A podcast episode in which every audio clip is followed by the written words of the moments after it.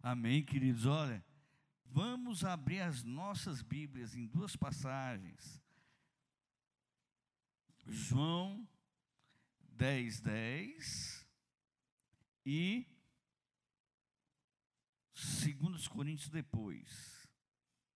Evangelho de João, capítulo 10, verso 10. Hoje eu preciso de uma reunião com os oficiais rapidinho quando terminar.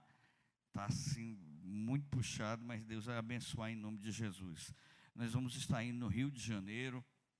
Lá nós vamos no Bento Ribeiro, a nossa maior igreja, uma igreja enorme no Rio de Janeiro, que teve um avivamento muito grande na, de, na década de 70, 60, e essa igreja, Deus assim operou. De lá é, apareceu Marcos Góes, é, Carlinhos Félix, o pessoal do Rebanhão cantava lá na época da, das vigílias de Bento Ribeiro. Era uma benção. Essa igreja foi fruto dos jovens dessa igreja aqui, na década de 80, que eles vieram evangelizar e saíram no Brasil inteiro. E vai ser uma bênção em nome de Jesus. É aniversário da igreja, nós vamos estar trazendo o apóstolo Eliezer Rodrigues. É isso? Apóstolo Eliezer Rodrigues, do Verbo da Vida, de Taubaté, que nós vamos estar indo lá falar com ele, tá bom? Então vai e depois, ano que vem, nós vamos estar trazendo Marcos Góes aqui também para lembrar essa época. Evangelho segundo João, capítulo 10, verso 10, quem achou dá um amém gostoso. O ladrão vem somente para roubar, matar e destruir. Eu vim para que tenham vida e vida em abundância. Repita comigo: eu vou ter vida. Eu já tenho vida e abundância. Eu já tenho vida em abundância. E vamos agora para 2 aos Coríntios, capítulo 5. Aliás, 2 Coríntios, capítulo 10, verso 3 a 5.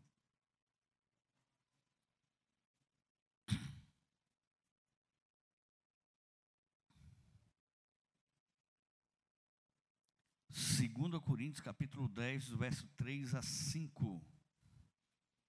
Segunda epístola do apóstolo Paulo aos Coríntios, capítulo 10, do verso 3 a 5. Vixe.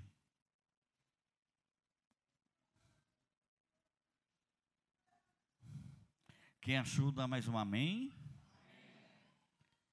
Porque, embora andando na carne, não lutamos segundo a carne, porque as armas da nossa milícia não são carnais, e sim poderosas em Deus para destruir as fortalezas, anulando nos sofismas de toda altivez que se levanta contra o conhecimento de Deus, levantando cativo todo pensa, levando cativo todo pensamento à obediência a Cristo. Presta atenção. Porque as armas da nossa milícia não são carnais, e sim poderosas em Deus para destruir fortaleza, anulando sofismas. Pai, lemos a tua santa, gloriosa e poderosa palavra. Pedimos a iluminação do teu Santo Espírito para que possamos ministrar sobre ela. É assim que eu te oro, pedindo a tua bênção e a tua graça em nome de Jesus. Amém? Receba o título da mensagem nessa noite, repita comigo: receba o melhor dessa terra. É, Deus tem nos revelado, tem nos iluminado para entender uma dimensão poderosa da palavra de Deus. Não que o evangelho da cruz seja errado, não, o evangelho da cruz é poderoso para perdoar pecados, mas o evangelho da cruz, ele tem várias faces. O evangelho da cruz, ele também tem a face da salvação da, do pecado, da condenação eterna, mas também tem a salvação da saúde, tem a salvação financeira, tem a salvação em todos os aspectos. Diga para a pessoa que está dizendo, é todos, são todos os aspectos. Então, às vezes, o que é que a gente acontece? A gente fica só numa face do Evangelho que é verdadeira, mas nós deixamos de provar o melhor dessa terra. Eu já li duas passagens aqui, uma que diz que nós devemos, nós temos direito a ter vida e vida em abundância. E essa vida em abundância aqui não quer dizer mágica, não. Não quer dizer que algo coisa assim é, diferente vai acontecer. Não. Quer dizer que nós temos direito a isso no potencial que nós damos, porque nós fomos somos restaurados em Deus, Cristo Jesus, amém? amém? Só que existe algumas coisas que quando a pessoa está para fazer, quando a pessoa está para ser abençoada, quando a pessoa está para passar a outro nível, parece que ela mesmo puxa o tapete dela. Parece que ela mesmo tira ela do foco, parece que ela mesmo atrapalha a sua vida. E o que são isso?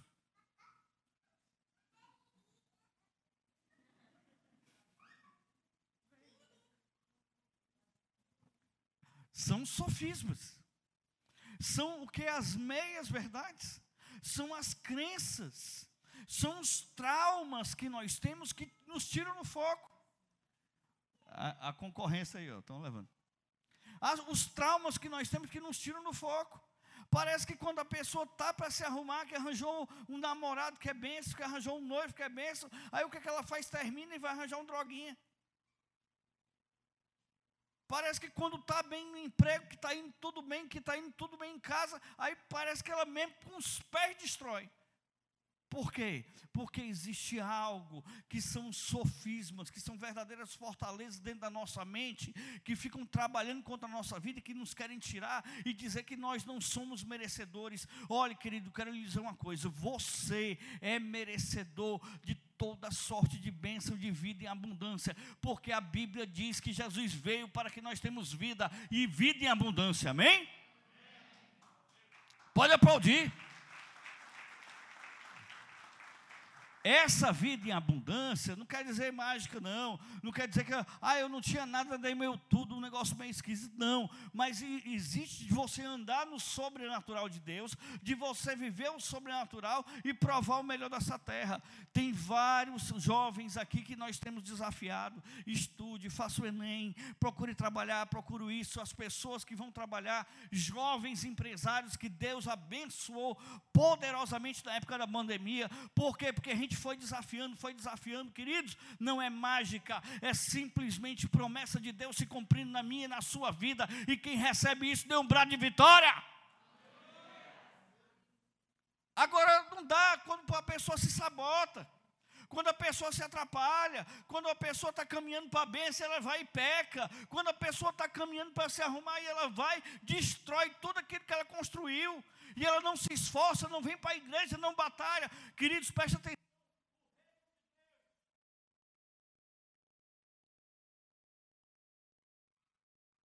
O reino de Deus é ganho por esforço. O reino de Deus é o melhor dessa terra para mim e para você. Eu quero dizer uma coisa: se Deus tiver um homem santo, uma mulher santa, bem-sucedida, ela vai influenciar mais pessoas do que um quebrado. Se Deus tiver um homem santo, um homem de Deus, um homem cheio do Espírito Santo, que conseguiu um, ser um profissional liberal e desenvolver sua profissão, ela vai influenciar mais pessoas. Então eu tenho certeza que é para isso que Deus nos dá vida, vida em abundância. E sabendo que nós não somos desse mundo, que nós não vamos ficar aqui, mas enquanto estivermos aqui, nós podemos provar o melhor dessa terra. Entenda isso. Israel é o menor país do mundo. Tem o Vaticano é menor? É, mas país mesmo é um dos menores do mundo. E Israel tem o maior percentual de prêmios Nobel da Paz que já existiu. Lá tem vários prêmios de Nobel, de, de paz não, de ciência, de várias áreas. Por quê? Porque Israel entendeu que existe uma promessa sobre Israel e a prosperidade paira sobre Israel. E você que está sentado aí me ouvindo, repita comigo: eu tenho direito a essa promessa. Agora entenda, nada vai acontecer por acaso, não se pega nada por osmose.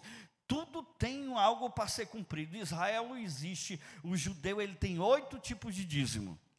Por que, que Israel é tão próspero? Oito tipos de dízimo, oito tipos de investimento no reino de Deus. Tem gente que pensa que oferta é esmola. Repita comigo: oferta não é esmola. Dízimo não é esmola. Dízimo e oferta são investimentos no reino de Deus para desatar o sobrenatural, para desatar algo poderoso na sua vida. Quando eu olho aqui, às vezes teve uma irmã que Deus abençoou poderosamente. Ela trabalhava no ramo da, da educação, era era coordenadora, o marido empresário, trabalhando, e quando foi na pandemia, o salário dela atrasou porque as escolas fecharam, a inadimplência foi lá para cima, as vendas despencaram, e o que foi que eles fizeram? Começaram a ofertar. E eu ficava era preocupado, disse, meu Deus, como é que esse povo está ofertando desse jeito agora? E a situação, como é que vai ficar? Que nada, irmão, ela saiu, foi do emprego, está trabalhando com ele, Deus a abençoou e prosperou. Porque a melhor hora de ofertar é na hora da dificuldade. A melhor hora de dizimar é na hora da dificuldade. Porque esse é o dízimo do sacrifício. Esse é o dízimo da bênção. Esse é o dízimo que vai desatar o sobrenatural de Deus. Só que às vezes a nossa estrutura são cheias de fortalezas dentro da nossa mente. São cheias de sofismas. O que, é, o que significa a palavra sofisma, pastor? Meia verdade eu olho aqui e eu vejo gente que teve uma vida muito difícil, tinha tudo para ser um derrotado, mas que nada, é um vencedor, está crescendo em vitória em vitória, em nome de Jesus. Então, para com essa história e vença as fortalezas que tem na sua mente, vença os traumas, vença os pensamentos que diz que você não vai conseguir, que você não é merecedor. A pior dificuldade que tem na nossa vida é o que? A questão do merecimento. Nós achamos que nós não somos merecedores, mas nós somos sim, amém? Mas por que, pastor, que nós somos merecedores? Porque não é no nosso mérito, é no sangue de Jesus, na cruz do Calvário, que nós somos merecedores de toda sorte de bênçãos, aqui na terra e no céu. Quem crê nisso, aplauda o Senhor.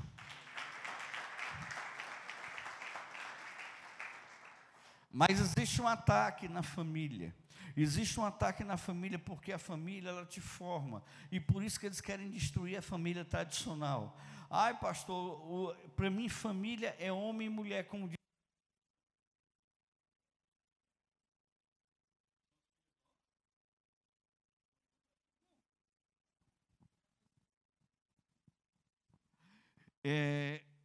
a família está sofrendo ataque. Por que, que ela está sofrendo ataque? Porque a família, ela passa quatro coisas para você. Quatro itens a, a família passa para você: a identidade, a tua identidade, a pessoa que você é, a qualidade de quem é idêntico, você é único. Diga para a pessoa que está aí: eu sou único. Então, é a qualidade de idêntico, reconhecimento do indivíduo que é próprio, conjunto de caracteres particulares que identificam uma pessoa, como nome, data de nascimento, sexo, filiação e impressão digital. O teu nome foi dado pela tua família. E tem gente que tem dificuldade com o nome. Por exemplo, às vezes saiu uma reportagem que tinha um menino que o nome dele era 1, 2, 3 de Oliveira 4. Isso é brincadeira o pai que faz isso com a criança, né? O outro, Lúcifer outro Adolf Hitler. Essas pessoas que têm um nome assim diferente, elas têm autorização para mudar de nome, elas podem entrar com um processo para mudar de nome. Então, às vezes, é muito complicado para uma pessoa, por exemplo, mulher que tem nome de homem. Mulher, por exemplo, tinha uma senhora que o nome dela era das dores, vivia doente. Parece que ela encarnou o nome. Mas a, isso é dado pela família. E você tem que ver, o meu nome, por exemplo, o meu nome era para ser Alexandre Júnior. Diz a minha mãe que meu pai era muito paquerador quando foi no cartório, chegou lá, disse para a moça, qual é o nome dele? Sei não, bote aí o que você quiser. A pessoa, eu podia ser Felizmino hoje. Graças a Deus foi o Wagner, né? O nome aí é bênção. Dois, qualidade que é idêntico, capaz de reunir conjunto de fatores próprios e exclusivos de cada pessoa. Compreendendo aspectos de ordem objetiva, subjetiva, individual e social. O que é isso? As características externas, as características internas e as características que eu tenho de me comunicar com a pessoa. A maneira com que eu me comunico são traços da minha identidade. Isso é a questão da psicologia social. Relacionamento e desenvolvimento psicossocial através de passagem por fases. Querido, entenda o seguinte: a pessoa tem fases. Por exemplo, você vê o Benjamin aqui, o Benjamin é todo esperto. Aí você olha para o Abner, o Abner é calmo. Querido, mas o Abner não era calmo, não. O Abner era uma bênção. O Abner era o quê? Era o terrorista dos bolos. Ele ia para o aniversário, ele pegava a faca e esfaqueava o bolo do povo. Quando, às vezes, quando chegava na hora de cantar os parabéns, o bolo estava lá todo esfaqueado. Quem lembra disso? É, lá na Valéria ele esfaqueou um.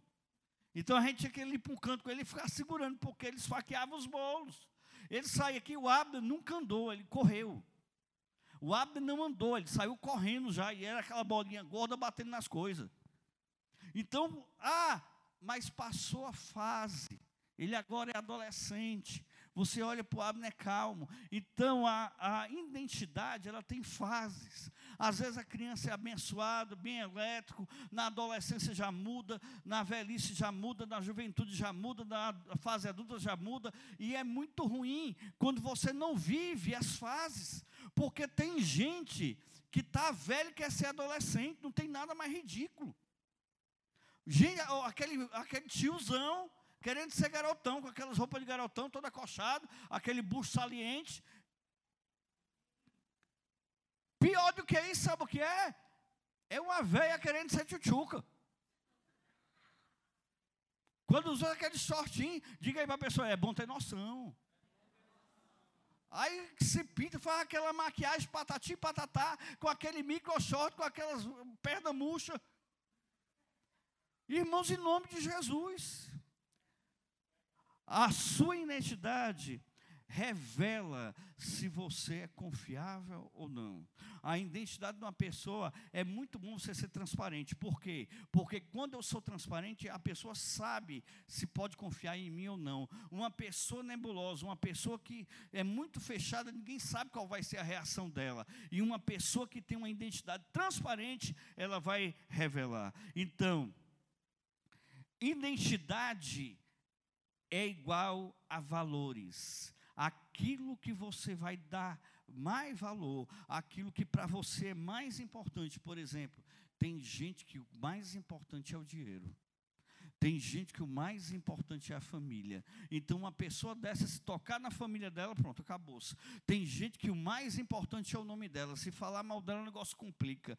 Valores te levam a ter características. Uma pessoa que o mais importante é a família tem a tendência para ser uma pessoa mais conservadora. Uma pessoa que tem a, que dá mais valor ao dinheiro, ela tem a tendência de ser mais capitalista, mais mercantilista. Então, ele não quer nem saber, ele ele vende até a mãe. Três, características revelam atitudes. Então, isso, valores, características e atitudes, são traços da sua identidade. Você, valor, característica e atitude. A tua família te passa a tua identidade. Isso que você leva, isso que a tua família formou na tua vida, foi o que a tua família fez. A segunda coisa que a, tua, que a família faz com você é a capacidade de se relacionar com as pessoas. Tem gente que é chato, que é um bombonzinho de alho, né? Tem gente que é intragável, tem gente que é complicado, tem gente que é complexo. Isso vem da família. Sua família era estruturada ou desestruturada? Dois, como você foi tratado? Você foi amado ou você foi rejeitado? Não é só isso, é como você reagiu à maneira que você foi tratado. Porque tem gente que se for amado estraga, fica mimado, é um bebê. Ai, meu Deus, eu não, eu não posso passar fome, que eu passo mal. Ai, eu não sei o quê. Ai, eu fui trabalhar, não, mas lá era um barulho muito grande. Sei o quê. Meu Deus do céu. Diga aí para a pessoa, deixa de mimimi. A vida não é para amadores, não. A vida não é. Aí eu, é, gente, eu não como cebola. Não como cebola. Mas se o negócio apertar, eu como a cebola todinha. Eu estava no Nilson Braga. trabalhei projeto missionário, o maior projeto missionário do Brasil, sem dúvida nenhuma, é da nossa denominação. Só que na hora da fome, que o negócio apertou, meu irmão, eu fui comer, separei as verdurinhas do lado ali do prato. Quando terminei de comer, que a comida era pouca, que eu olhei para as verduras, vocês mesmos, tome. Se eu puder, eu boto banco. Se eu não puder, meu irmão, o negócio aqui é selva. Agora, por quê? Como você reagiu? Que você foi rejeitado? Porque tem gente que é rejeitada e fica, ai, eu fui rejeitado. Ai, meu pai não gostava de mim. Ai, tem gente que passou o maior perrengue na vida. Sofreu feito um condenado. Mas ele conseguiu o quê? Ressignificar tudo aquilo. E ele é um vencedor. E ele é uma pessoa que ele foi desprezado, que ele foi odiado, que apontaram contra ele, mas em vez disso, o que foi que ele fez? Ele é uma pessoa amorosa, poderosa e transformada, porque ele soube ressignificar. Não é o que aconteceu com você, não é o que fizeram com você, é o que você fez com o que fizeram com você é o que você reagiu o que fizeram com você. Então para de arranjar desculpa e de jogar a culpa nos outros. Parte para cima, porque você tem direito ao melhor dessa terra. Aplauda ao Senhor. No fundo, no fundo, como você se relaciona com as pessoas? Você amadureceu ou você se complexou? Você amadureceu ou você se traumatizou? A vida não é fácil. Ah, pastor, você não sabe o que eu passei. Verdade. Às vezes você sofreu mais do que eu. Mas o interessante é que você tem essa capacidade de mudar e de suportar. Porque a Bíblia diz que Deus não dá um fardo maior do que você não possa suportar. Quem crê que você vai superar e que você é um vencedor, dê um glória a Deus. O que a família Deixa com você, faz com você o que a tua família te dá. Terceiro lugar, herança, herança genética, biológica. Eu pareço mais com a família da minha mãe, meus tios, tio Chico, esse corpinho aqui de bodyboard. A minha mãe, um dia desse, estava vendo os vídeos, olha, o Wagner está tão bem feito, só a mamãe mesmo para ver isso. Então, a genética, os traços, genética biológica, as doenças hereditárias da família. Dois, herança material, dinheiro, casas, isso, às vezes, preste atenção. Se você tem herança, está perto de ir, faça inventário, porque senão dá confusão. Herança material, dinheiro, bens, carro, esse tipo de coisa, legado. Por exemplo, um empresário aqui do ramo. É, dos cosméticos, uma cabeleireira top, esteticista, ela faz tanta coisa. Então ela vai deixar esse legado. Se os filhos quiserem seguir, vai ser uma benção. Por exemplo, o Davi, ramo da mídia, o Vitor, ramo da mídia, quando deixar para os filhos. Quando os filhos quiserem, vai ter um legado. Os meus filhos vai ter um legado já. Gente, quando um pai deixa legado é mais fácil.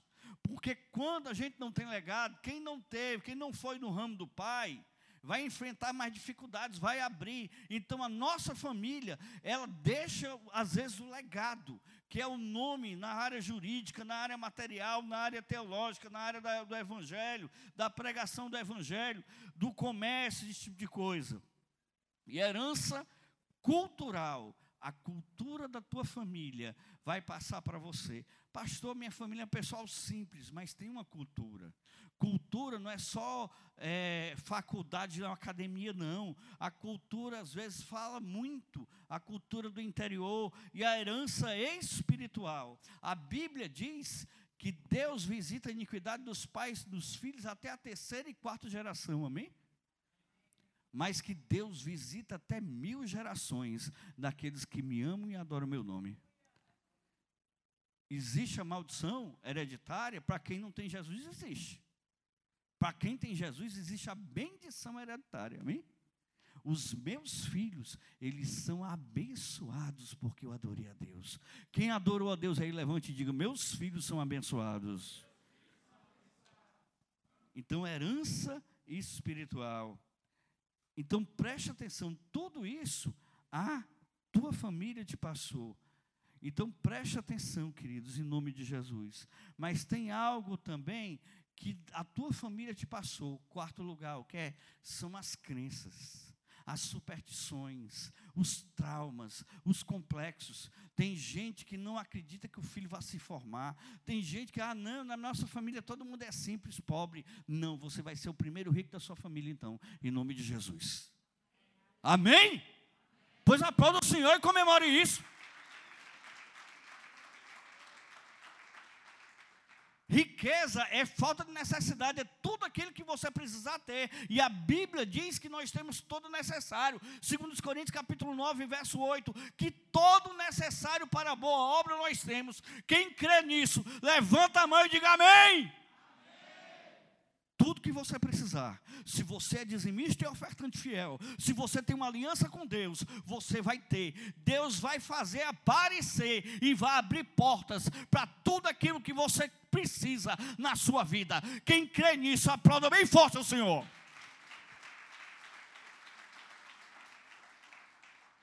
Uma crença é um estado, um processo mental, uma atitude de quem acredita numa pessoa ou alguma, ou alguma coisa. É a fé em termos religiosos.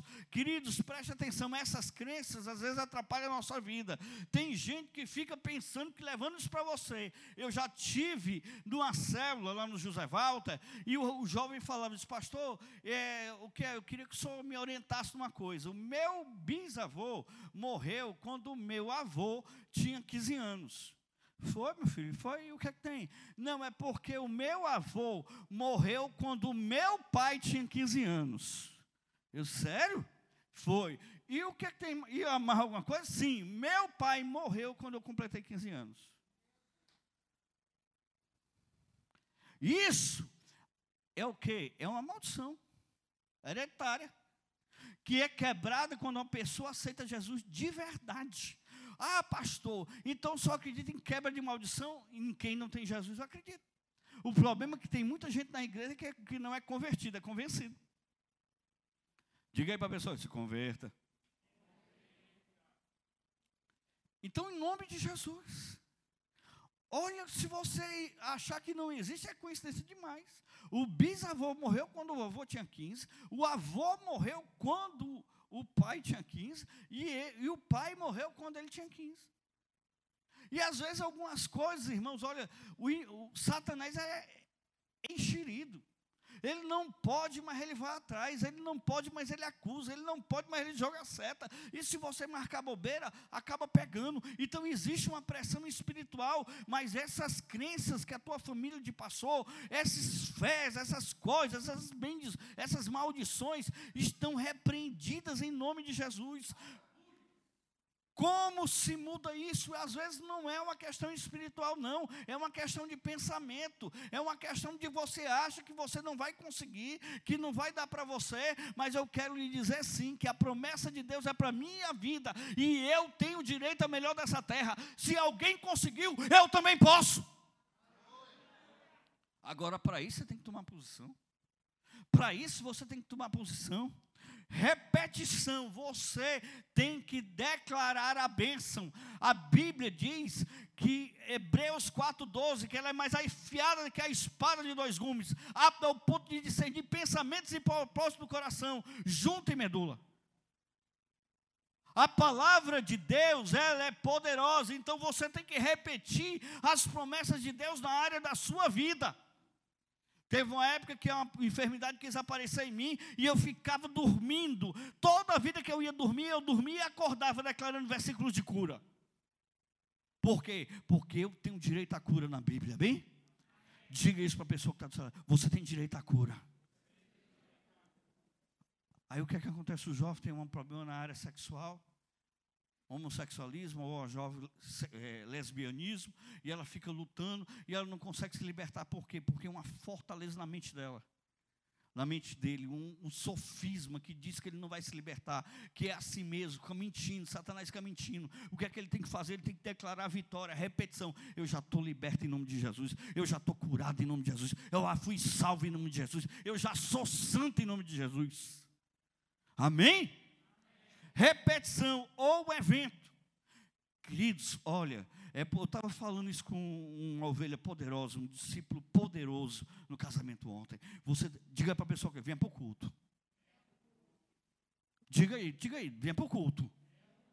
Agora que você vem para o culto, você não pode vir de qualquer jeito, não. É como a, a missionária estava falando de uma parte da Bíblia, que Abraão, quando ele foi no Monte Moriá, ele, ficou, ele passou três dias. No terceiro dia, ele ficou no pé do monte, chegou para dois jovens que estavam com ele e disse: Ficai aqui com o jumento, porque eu e o rapaz iremos lá, adoraremos e voltaremos. O que é que eu entendo com isso? Quem não adora, fica com o jumento. Se você vem para o culto, vem adorar. Se você vem para o culto, venha louvar. Se você vem para o culto, se liga em Deus. Porque a Bíblia diz que Deus habita nos louvores. O que é que acontece? Quando nós vemos para o culto, algo poderoso acontece. Às vezes uma cura é desatada no culto. Às vezes algo poderoso, uma bênção é liberada no culto, na hora da adoração. É por isso que nós temos que vir adorar, e em espírito e em verdade. Não fique lá fora não, já mandei as plantas, botar mais planta ali para a pessoa não se sentar em cima das plantas. Diga para a pessoa, tem espinho. É porque hoje eu não aguei, mas você põe uma aguou ali para você se molhar, se sentar em cima. Diga não sente não. Se você amassar minhas plantas, você vai ficar com o bumbum cheio de espinho. Então entenda isso. Eventos. Eventos. Quantos tocaram em Jesus quando ele desceu do barco?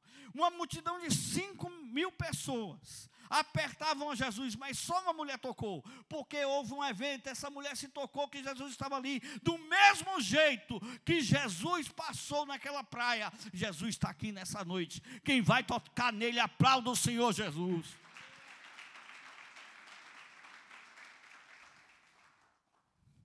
Eventos, repetição em eventos. Às vezes você tem que lutar para poder desatar aquela bênção, porque nós já fomos curados, nós já fomos libertos, nós já fomos transformados, mas o que falta é aquilo se materializar na nossa vida. E você às vezes vai ter que lutar para que isso acontecer. Algumas orações a gente faz e agradece, não pede mais. Outras você tem que batalhar, ficar batalhando. Quando é isso, pastor? Quando não se materializa. Porque não existe cura que não se materialize. Tem que ter sinais de cura, amém? Se você precisa da cura, ah, eu vou parar de tomar o remédio. Amém. Se você quiser, pare, mas é entre você e Deus. Eu não estou mandando ninguém parar de tomar remédio, porque ninguém pode fazer isso, só o médico. Mas eu já vi muita gente tomar essa atitude dar certo. Mas tem que ter sinais. Amém? Tem que ter sinais. Eu conheço um jovem que ele era para tomar remédio anticonvulsões, anticonvulsões o resto da vida. E ele nunca tomou. E nunca aconteceu nada. Por quê? Porque foi algo de Deus. Então é algo entre você e Deus, eventos. Algum evento acontece, alguma coisa acontece. Nós estávamos aqui quando a igreja era pequena, o tempo pequeno, uma irmã estava com artrose na mão, a mão não fechava, e de repente, na hora do louvor, ela, trufo, a mão fechou. Em Beberibe, o missionário Joá Caetano estava lá quando ele começou a orar, uma irmã tinha um câncer, um câncer na garganta, quando de repente ela engoliu o câncer. Foi um evento. Atitudes que te entregam. Atitudes que você toma na sua identidade vão mostrar se você é curado, se você é liberto, se você é transformado. Por exemplo, você não consegue deixar a zona de conforto, porque você tem medo. Mas o verdadeiro amor lança fora todo medo. Você não consegue porque você não acha que você não é reconhecido. Mesmo que o homem não te veja, Deus te vê. Porque Davi foi o último. Todo mundo estava sentado à mesa para almoçar. O churrasco ia rolar. Mas não aconteceu enquanto Davi não chegou. Mesmo que o homem não reconheça você, Deus te reconhece. Ah, eu não sou reconhecido. Ah, eu não sou lançado. Eu não sou escolhido. Eu não sou motivado eu não sou corrigido. Preste atenção. Tudo isso tem que acontecer na sua vida. Preste atenção. O nosso maior inimigo não é Satanás. O nosso maior inimigo é a nossa carne. Que diz que a gente não consegue, que diz que a gente não dá certo, que diz que eu não sou liberto, que fica lutando contra o propósito de Deus. Romanos capítulo 7, verso 19: Porque eu não faço o bem que prefiro, mas o mal que não quero, esse faço. Mas se não faço o que não quero, já não sou eu quem faz, e sim um pecado que habita em mim. Então, ao que fazer o bem, já encontro a lei, que o mal reside em mim. A tua mente ela é mal, a tua mente ela é pessimista. Lute contra os pensamentos carnais e vá para os pensamentos espirituais. Satanás é tão sujo que ele fica dizendo que humildade, quer ser pequenininho, quer ser simplesinho. não, não, isso aqui é orgulho, é gana, não, é mentira de Satanás. Porque se tem uma pessoa interessada que você não cresça, que você não desenvolva, é ele. Deus quer que você cresça, Deus quer que você desenvolva, Deus quer que você prospere. Para quê? Para você ser bênção para mais pessoas. E o que é que Satanás diz para você? Você não, eu sou simplesinho, é um coitadozinho. Falsidade de humildade. Humildade não é ser pobre, humildade é ser rico e ser simples. Humildade não é ser pobre, humildade é você ser pobre, enricar e continuar sendo a mesma pessoa. É isso. Então temos mais facilidade de ouvir o pensamento mal, que nós não vamos conseguir, que nós não vamos crescer, que nós somos o coitadinho. Você não é o coitadinho, não. Você é o filho do Deus Altíssimo. Aplauda o Senhor. Mas você Pode decidir hoje ouvir a voz de Deus ou não, Hebreus 3,7. Assim, pois, quando ouvir, diz o Espírito Santo, quando ouvides a voz do Senhor, não endureçais o vosso coração. Em nome de Jesus, receba o melhor dessa terra para você abençoar pessoas e mudar. Receba uma posição para você ser diferente. Receba uma posição para você crescer e poder dizer para esse povo que existe um Deus que faz milagres. Três. Deuteronômio 28, 2. Se ouvides a voz do Senhor teu Deus, virão sobre ti e alcançarão todas essas bênçãos. Verso 15: será, será, porém, que se não deres ouvidos à voz do Senhor teu Deus, não cuidando de cumprir todos os seus mandamentos e os seus estatutos que hoje te ordeno, então virão todas essas maldições sobre ti. Hum, presta atenção. Às vezes a gente está o quê? Deus quer que você vá para frente. Deus quer que você possua o melhor dessa terra. Queridos, você me explica isso. Um povo que não existia até 1964, hoje é um dos países mais poderosos do mundo.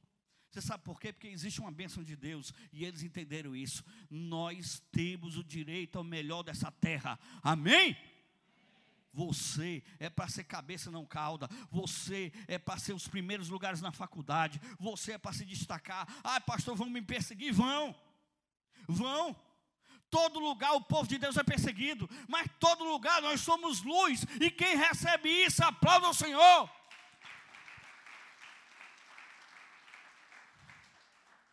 Êxodo 25 não as adorarás nem lhe darás cultos, porque eu sou o Senhor teu Deus, Deus zeloso, que visita a iniquidade dos pais nos filhos até a terceira e quarta geração daqueles que me aborrecem. Mas presta atenção, existe uma benção. Êxodo 26, faça até misericórdia, até mil gerações daqueles que me amam e guardam os meus mandamentos. Você sabe o que é o seguinte? O normal na tua vida, na minha vida, não é aparecer problema, não, porque existe uma crença poderosa que a pessoa já está tão estigmatizada com o problema, com tanta confusão, com tanta doença, com tanta quebradeira, que a pessoa está tudo tão bom, o que, é que vai acontecer de ruim? Quem já ouviu isso aí já? Quem já pensou isso? Eu não vou mentir, eu pensei já. Meu Deus, está tudo tão bem, o que, é que vai acontecer? Está repreendido em nome de Jesus, amém? As bênçãos de Deus, elas são para te perseguirem. Acho que você não entendeu. As bênçãos de Deus são para te perseguirem. E até o que vai dar errado, Deus vai transformar em bênção. Porque Deus tem bênção que vem disfarçada de tribulação. Às vezes é um negócio que veio para te prejudicar, para acabar com você, mas Deus transforma em bênção para você. É isso que Deus vai fazer. Você não vai ficar preocupado do que vai dar de errado, não. Você vai ficar pensando qual é o milagre novo que Deus vai fazer, porque Deus vai fazer isso na sua vida. E quando a gente está com as janelas da mente aberta, quando a, a, a Bíblia diz que os olhos são as, as janelas da alma, que são a luz do, da alma. A luz do corpo são os olhos. Quando você tiver com os olhos positivos, com os olhos abençoados, vendo o melhor de Deus nessa terra, você vai esbarrar em bênção, você vai ser um imã de bênção, e as bênçãos do Senhor vão te perseguir. É isso que Deus tem para você. Acabe com essa. Ah, não, olhe, irmãos. Se você for olhar para a sua vida, gente que já passou por com tragédias na vida aqui. Aconteceu mais coisas boas do que más. E não vai acontecer mais tragédia, não. Até o que vier para ser tragédia, Deus vai transformar em bênção. É esse o pensamento que você tem que ter. Acabe, destrua esse sofisma, essa fortaleza de Satanás. Ai meu Deus, não, eu sou. Não, pastor, e por que, que eu nasci nessa família? Por que, que eu tive esse problema de saúde? Por que, que aconteceu isso na sua vida? Porque Deus vai fazer você, nas dificuldades que você teve, a glória dele vai brilhar, e todos vão dizer: ele era tão a vida dele era tão difícil, mas ele venceu. Olha o que Deus fez, é na sua vida, meu querido, que eu estou dizendo essa noite. Quem crê nisso, aplauda o Senhor.